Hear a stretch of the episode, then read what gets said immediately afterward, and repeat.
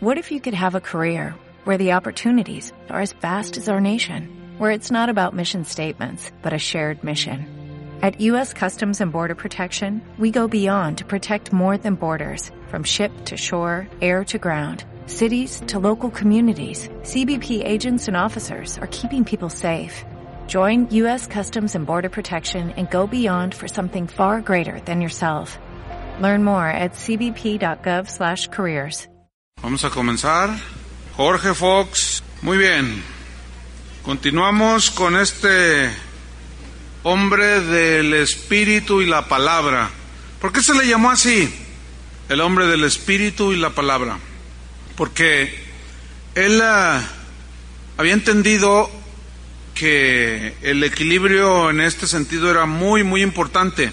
Él sabía que el Espíritu Santo iluminaba el entendimiento de los cristianos por el Espíritu Santo cuando, cuando leían la palabra y los guiaba la verdad, es lo que dice ahí en Juan.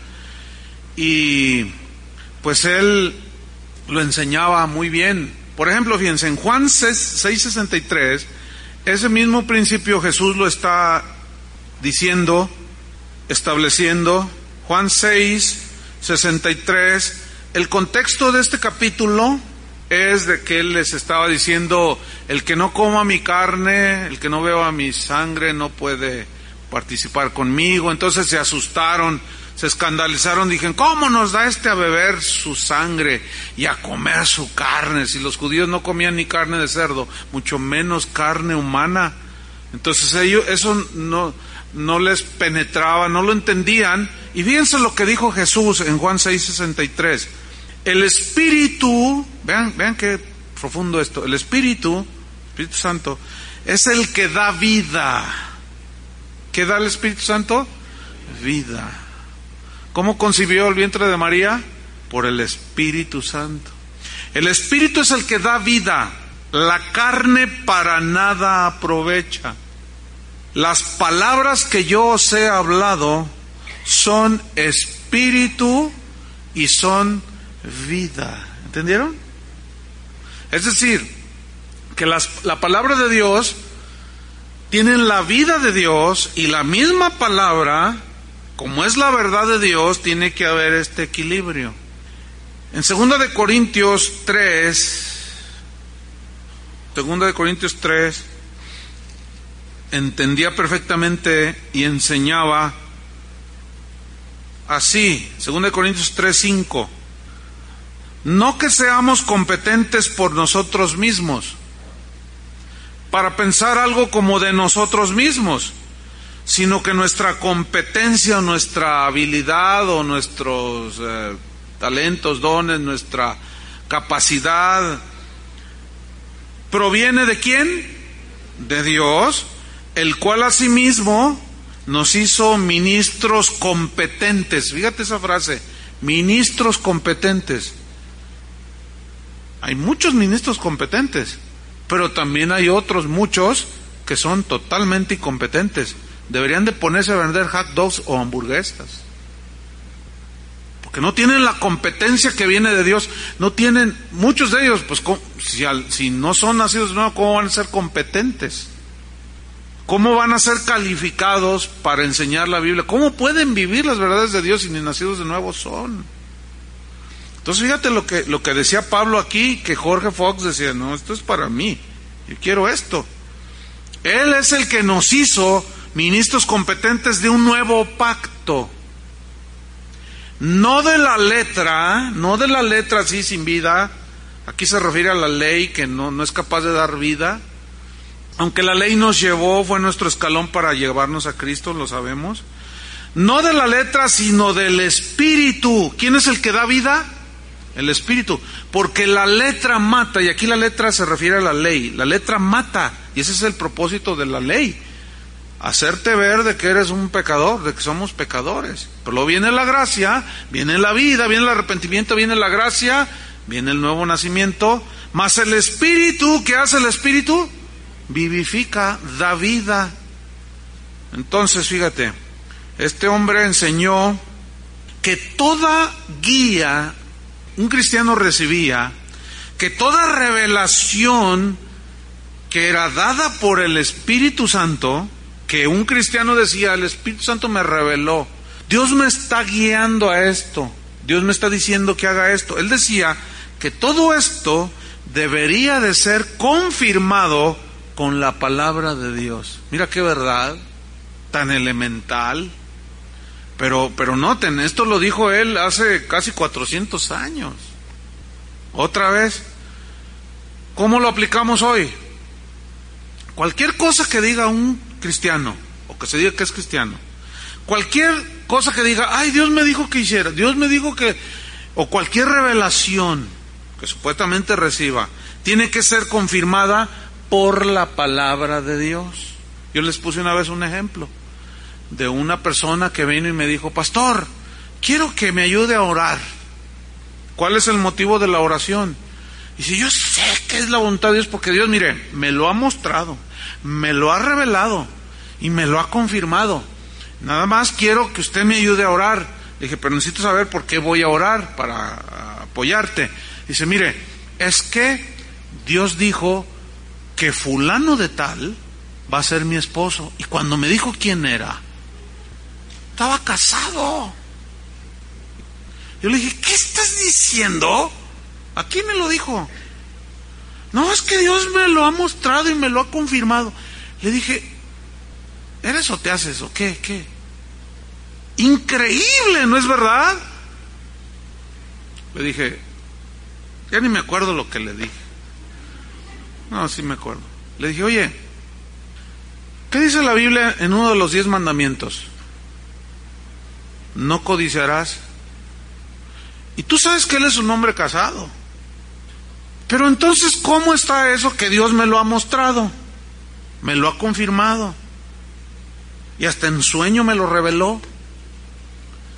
Es que estás violando la palabra de Dios. Yo paciente allí, ¿no?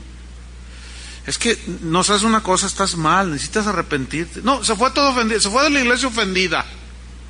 Porque yo le dije que, pues que era un adulterio, que no podía ella hacer eso. Es increíble. Pero se dan esas cosas, fíjate. Entonces, esa verdad sigue vigente. Cualquier revelación, cualquier cosa que, que tú digas o que escuches que fulano de tal, aquel que diga, tiene X, que diga X cosa, tiene que estar avalada por la palabra de Dios. Fíjate, en la mañana, abran tu Biblia rápido, era en uh, Segunda Tesalonicenses. Estaba hablando con unos hermanos con los que me reúno todos los viernes a orar, son pastores, líderes, y este, entonces uh, uno de ellos me dice, oye, ¿sabías que va a venir un, un cantante muy, muy aplaudido cristiano y va a dar este un concierto y va a dar autógrafos allí en Plaza no sé qué. Le digo, no, no, no sabía.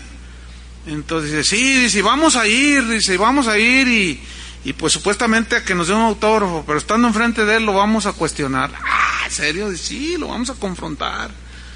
¿Qué le vas a decir? ¿De veras vas a ir? Dice, sí, vamos a ir. Dice. ¿Y qué le vas a decir? Bueno, pues él va a estar sentadito allí, ¿no? Entonces va a estar ahí. Entonces a la hora de que, oye, pues fírmame aquí tu autógrafo, ¿no? Porque va a repartir autógrafos, ¿no? Entonces, oye, oye, mírame a los ojos. Que eso le va a decir. Y otro va a estar grabando. Y lo vamos a subir a YouTube. Y le va a decir, oye, ¿sabes que lo que estás haciendo es pura vanidad, hambre de fama y reconocimiento y que la gente te aplauda? Y pues obviamente va, ¿qué, qué, qué, qué? Sí, sí, eso. ¿Qué, qué, qué no lees la Biblia? Y luego el otro dice, no, pues yo voy a estar pendiente, pero le vamos a ir a decir porque nadie les dice. Y justo yo tenía abierta esta escritura, fíjense, segunda de Tesalonicenses 2, versículo número, a ver, 4. Dice, sino que según fuimos aprobados por Dios para que se nos confiase el Evangelio, así hablamos, escuchen, no como para agradar a los hombres, sino a Dios que prueba nuestros corazones. Nada más que la palabra aquí, agradar a los hombres, no como agradar a los hombres, en otras versiones y en el griego significan, yo no busco reconocimiento de los hombres, yo no busco que me honren, que me digan que soy el gran no sé qué. ¿Y qué, haces, qué están haciendo estos? Estoy en 2 Tesalonicenses 2. Ah, sí es primera. Lo pasa es capítulo 2. No estaban dormidos, ¿verdad? Con razón me miraban así como, está diciendo falsas profecías. Primera es primera, sí, tienen razón. Primera, dos, cuatro. Así hablamos, y si se nos confía el Evangelio, así hablamos. Pero, ¿cómo hablaban? No como para agradar a los hombres, fíjate. Pero repito, aquí agradar significa buscar reconocimiento. Aquí estoy, vengan, yo les doy un autógrafo. Le digo, mira, y dice, ese versículo se lo vamos a enseñar. Mira, no lees la Biblia. Porque si leyeran la Biblia, se, se darían cuenta de lo que un ministro hace y no debe de hacer. ¿Qué dice Pablo? Yo no busco ningún reconocimiento de nadie. ¿Se imaginan a Pablo repartiendo su autógrafo? ¿Qué, qué cosas?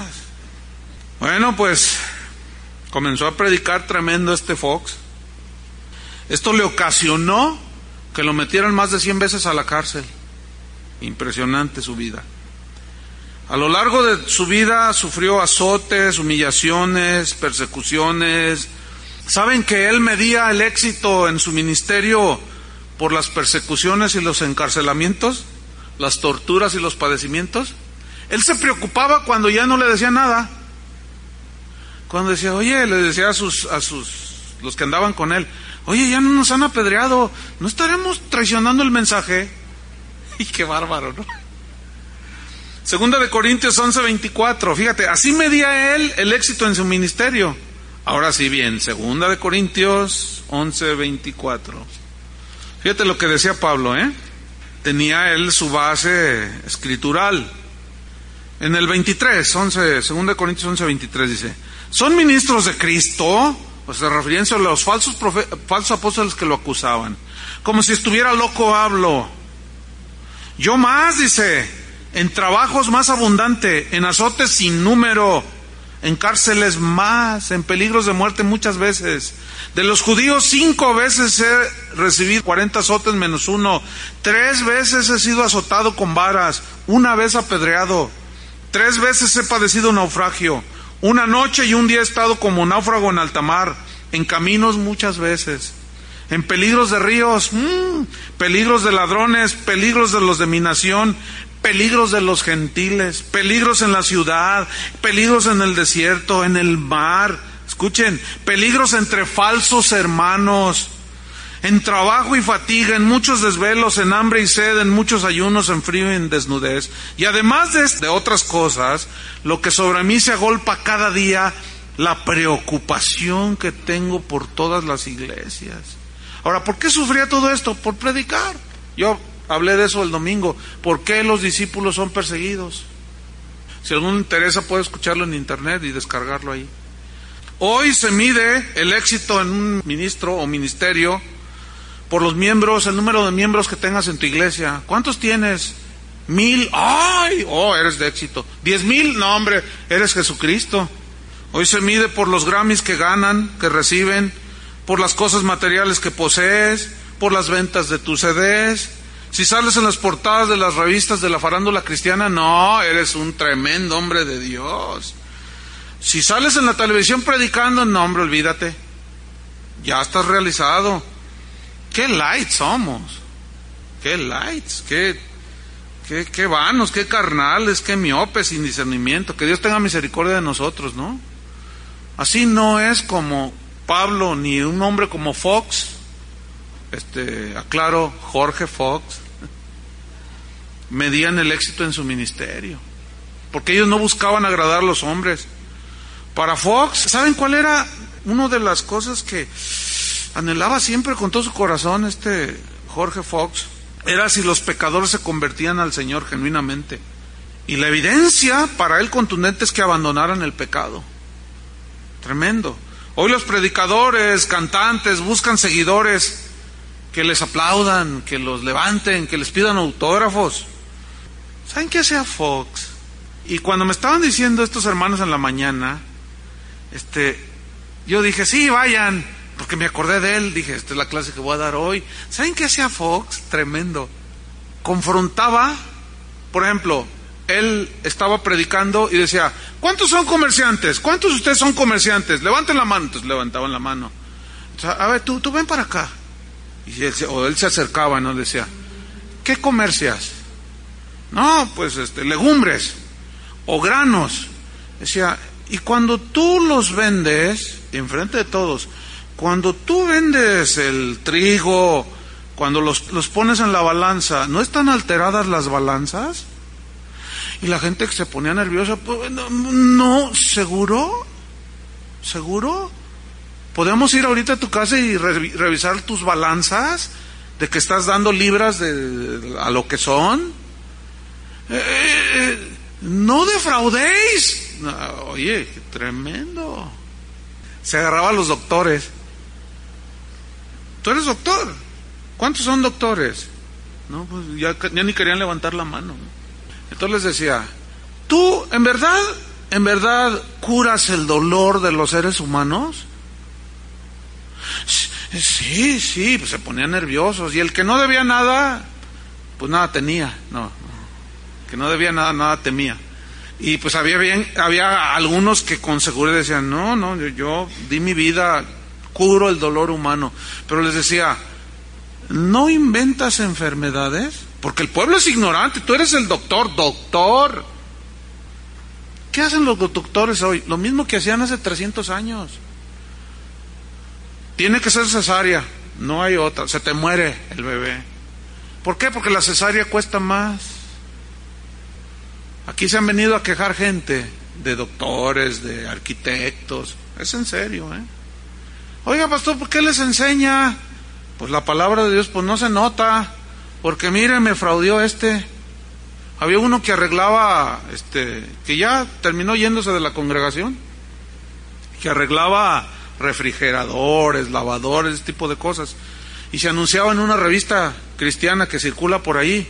No, hombre, que empiezan a entrar un montón de llamadas y venía la gente aquí, queremos hablar con el pastor, porque nos fraudearon y que quién sabe qué. Y, decía, no, bueno, pues yo, mi, mi trabajo no es arreglar fraudes, pero tenía de alguna manera que dar la cara, no, no, pues era ese hermano que decía, no, pues su lavadora no, no, ya casi no sirve, no, pues ya, o deme tanto de adelanto y yo se la arreglo y nunca hacía nada.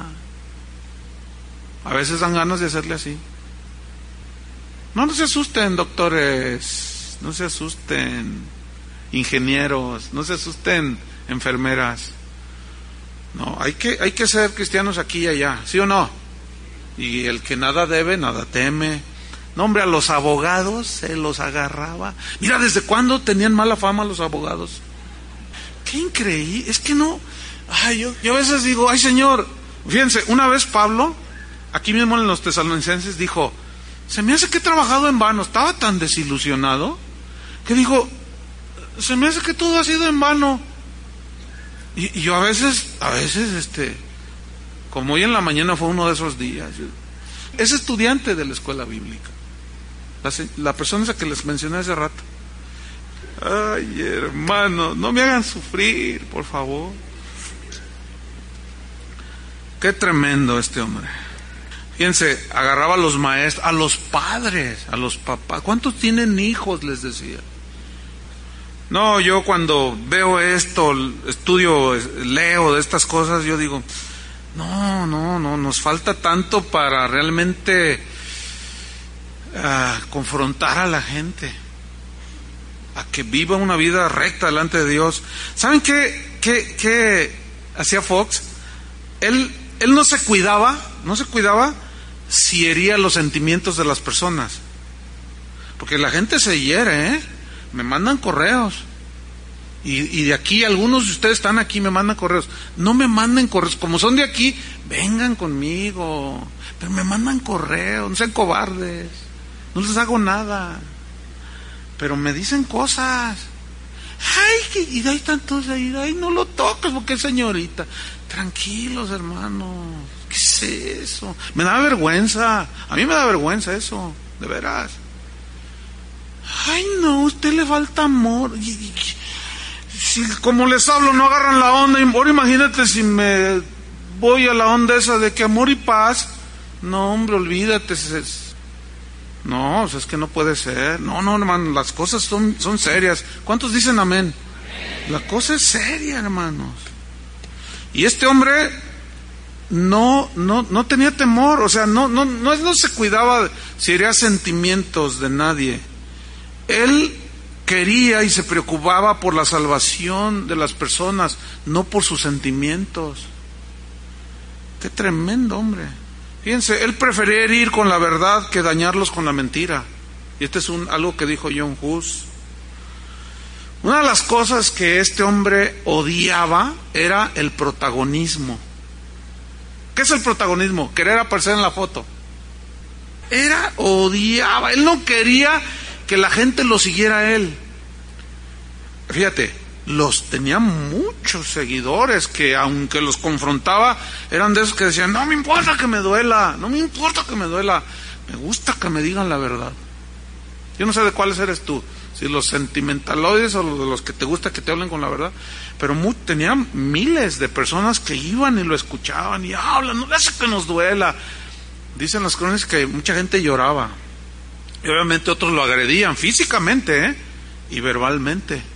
Pero hay una, hay una anécdota en la vida de él que llegó un, tiempo en que era tan, tan, tan ah, reconocido, pues, eh, por su mensaje, aunque era duro, pero sí tenía muchos seguidores que de veras querían caminar con Dios. Y cuenta una historia que, una anécdota de él, que llegó a un auditorio, había un montón, miles tal vez, y que cuando él lo ven que ya va rumbo a la plataforma de donde él iba a predicar, acuérdense que en aquel tiempo no había micrófonos.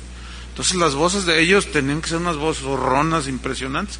Pero ellos utilizaban auditorios que los construían este, con acústica, ¿sí? Especial. Y bueno, en fin. Total, dice esta anécdota de su vida que cuando él ya viene para predicarles, que la gente al pasar lo tocaba y que lo empezaban a vitorear. Entonces que que se enojó tanto que hizo ademanes, váyanse. Y la gente no, no, no se iba. O sea, lo empezaron hasta idolatrar, fíjate. ¿Qué, qué, qué incongruencias, ¿no? Y dice esta anécdota que se da la media vuelta y se va. No les predicó. Predícanos, no les predico, les dijo. Y ya me voy. Y se fue. O sea, era tan celosísimo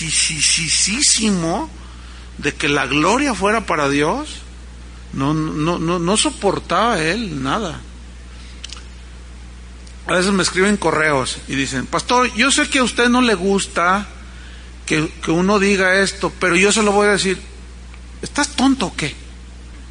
¿Son tontos o qué? Pues si saben que no me gusta, ¿para qué lo hacen? Pero yo se lo voy a decir. Uno ahí me dice, usted es un pastorazo. No sé quién es todavía para decirle, cálmate, idólatra. Digo, hermanos, por el amor de Dios, por el amor de Dios, agarren la onda. Si saben que no me gusta, ya sé que no le gusta, pero todo se lo voy a decir. Ya lo dije, y es muy probable que esté aquí. No hagan eso, hermano. No me lo estoy dando de Jorge Fox, ¿eh? ni de John Hus. No, no, de un simple cristiano así, como cualquiera que nada más lo único que quiere es, es vivir la palabra. Es todo, ¿no? No hay, no hay nada más. No estoy enojado, ¿eh? Pero a veces hay que decir las cosas como son. No, no a veces, siempre, ¿no? ¿Verdad? O quieren que les hablemos así para no herir sus susceptibilidad, así como... Qué tremendo está. Iba a decir algo que no, me lo voy a ahorrar. Bueno, eh, sigamos adelante. Fox hizo algo bien tremendo. Tomó un barco allá en Inglaterra y viajó rumbo a los Estados Unidos. El viaje duró siete semanas, casi dos meses de travesía en el barco. Y en aquel tiempo pues no eran como los transatlánticos que hoy en donde viajan los predicadores y te llevan los cantantes y que la suida y no, no, no, no, nada que ver. Dos meses y luego le daban vértigos al pobre. Vomitivo. No, fue un viaje terrible. Pero dice la historia que cuando él pisó las costas del Golfo, híjole, qué tremendo. Dice la historia que él bajó todo demacrado, todo mal, pero en cuanto pisó los Estados Unidos de Norteamérica, empezó a predicar. Y dicen las crónicas que predicó cuatro horas sin parar. Ese, ese Fox es de los llamados pioneros que llegaron a los Estados Unidos. ¿Han oído de los pioneros? Ese fue uno de esos. Y fue un hombre que dejó huella imborrable en los Estados Unidos de Norteamérica. Su mensaje fue recibido, revolucionó. Ese país es lo que es. No fue casualidad, pero ustedes deben saber que ese país fue fundado sobre las escrituras por hombres como él. ¿sí? Ha habido grandes hombres de Dios, extraordinarios cristianos. Desgraciadamente hoy el cristianismo en los Estados Unidos es de lo peor que hay, porque lo que hay, claro, hay, muchos buenos, obviamente, pero estoy hablando en términos generales. De ahí salió el Evangelio de la Prosperidad, el positivista, toda esa basura. ¿Quieres conocer verdaderos cristianos? Y yo lo miré, estábamos cenando pozole. Le digo, ¿qué? ¿Verdaderos cristianos? Y pues, escasean, ¿verdad? Dice, ¿quieres conocer verdaderos cristianos? Acaba de bajarse de un avión y lo llevé a cenar. ¿Qué quieres cenar? Pozole, me dice. ¿Quieres conocer verdaderos cristianos? Le dije, pues, pues sí me encantaría porque no, son bien light. Y luego me dice, este, y me empieza a contar, acabo de llegar de China, Chuy. Dice, mira, me la pasé llorando, dice. Es una cosa, Chuy, tienes que ir. Le dije, voy.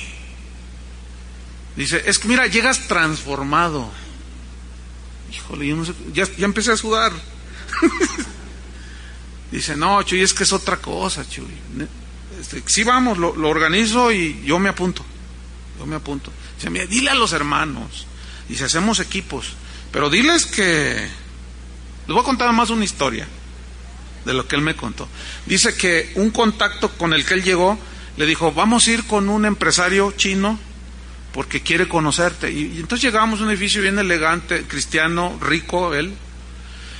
Entonces, este, dice, llegamos y pues entramos en unas oficinas bien lujosas y de pronto dice, pues entra un chinito y luego otro y luego otro y...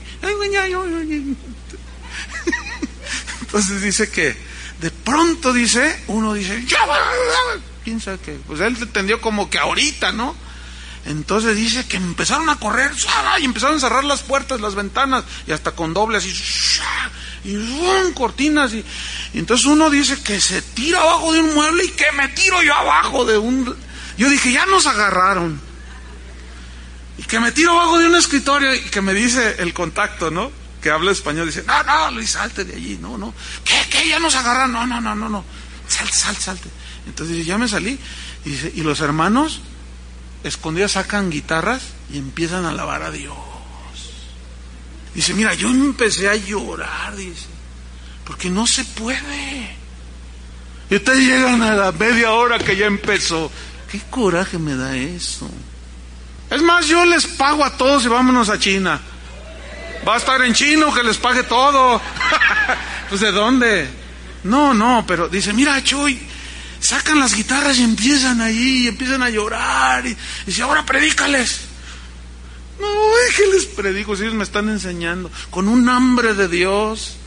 ¡Wow! Así es que si alguno se quiere apuntar, pues este, es en serio, ¿eh?